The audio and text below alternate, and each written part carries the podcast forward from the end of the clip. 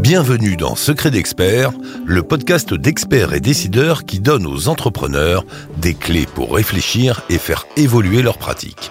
Secret d'experts.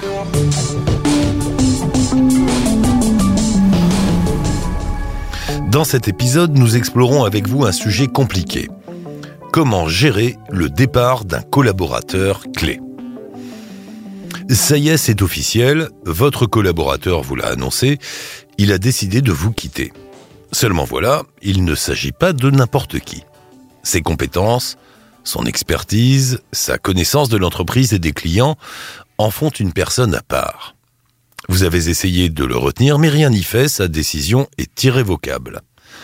Alors, pour éviter que son départ n'affecte votre activité, mieux vaut prendre un certain nombre de mesures sans attendre.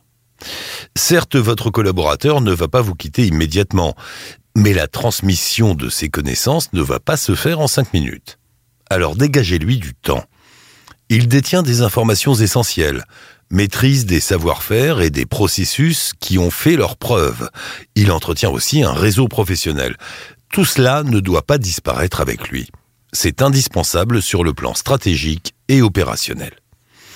Pour ne rien manquer, listez précisément ces éléments avec lui. Pensez également à interroger les autres membres de votre équipe pour identifier leurs besoins d'information. Ensuite, assurez-vous que votre collaborateur formalise son savoir en rédigeant des procédures mais aussi des modes opératoires. Demandez-lui d'ajouter des conseils, par exemple sur la meilleure manière de réaliser une tâche technique ou sur les erreurs à éviter. Recueillir des informations, c'est bien. Mais encore faut-il savoir comment et à qui les transmettre. Vous avez lancé un processus de recrutement, parfait. Mais le nouvel arrivant sera-t-il là à temps? Un départ demande souvent une réorganisation interne pour combler des besoins spécifiques à court terme. N'hésitez pas à solliciter le service RH de votre expert comptable pour vous aider à l'élaborer. Et si cette nouvelle organisation fonctionne bien, cela peut vous amener à revoir le périmètre des missions de vos collaborateurs et à envisager différemment votre futur recrutement. Faites de ce départ une opportunité. Une opportunité pour mieux déterminer les contributions de chacun, les goulets d'étranglement, les tâches inutiles, les manques de formalisation. En clair, pour identifier ce qui coince dans votre organisation. Ne négligez pas l'importance de cette transition. Restez à l'écoute des difficultés rencontrées par votre équipe. Organiser un entretien de sortie avec votre collaborateur, c'est aussi un bon moyen de revenir sur son expérience dans l'entreprise et de faire un bilan des points positifs et négatifs. Configuration du poste, hiérarchie, salaire, moyens. N'hésitez pas à creuser les sujets sensibles et montrez-vous ouvert à la discussion. La perspective de son départ devrait libérer la parole de votre collaborateur. Identifier les points de tension, c'est l'occasion pour vous de les améliorer et d'éviter peut-être de voir la situation se répéter.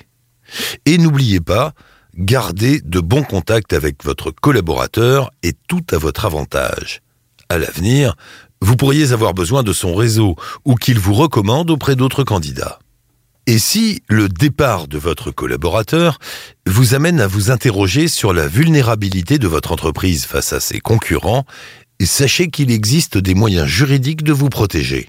Clause de non-import de clientèle, clause de non-débauchage. Plusieurs solutions s'offrent à vous pour éviter qu'un salarié passé à la concurrence ne mette en péril votre activité. Ces clauses peuvent être prévues par votre convention collective ou ajoutées au contrat de travail. N'hésitez pas à demander à votre expert comptable, car tout n'est pas permis. Ces clauses doivent répondre à des critères de validité bien précis. Un départ, ce n'est jamais plaisant. Mais vous pouvez le gérer en douceur et minimiser les risques pour votre entreprise. Et qui sait, vous bénéficierez peut-être de l'effet rebond. Votre collaborateur pourrait bien s'apercevoir que l'herbe n'est pas plus verte ailleurs et vous revenir.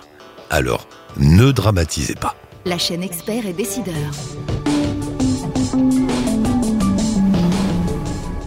Tous les podcasts de la chaîne Expert et Décideur sont disponibles sur le site expertetdecideur.fr et sur toutes les plateformes d'écoute. N'hésitez pas à vous abonner, à laisser votre commentaire et à liker. la chaîne Experts et décideurs est une production France Défi réalisée par Accrochecom. À bientôt.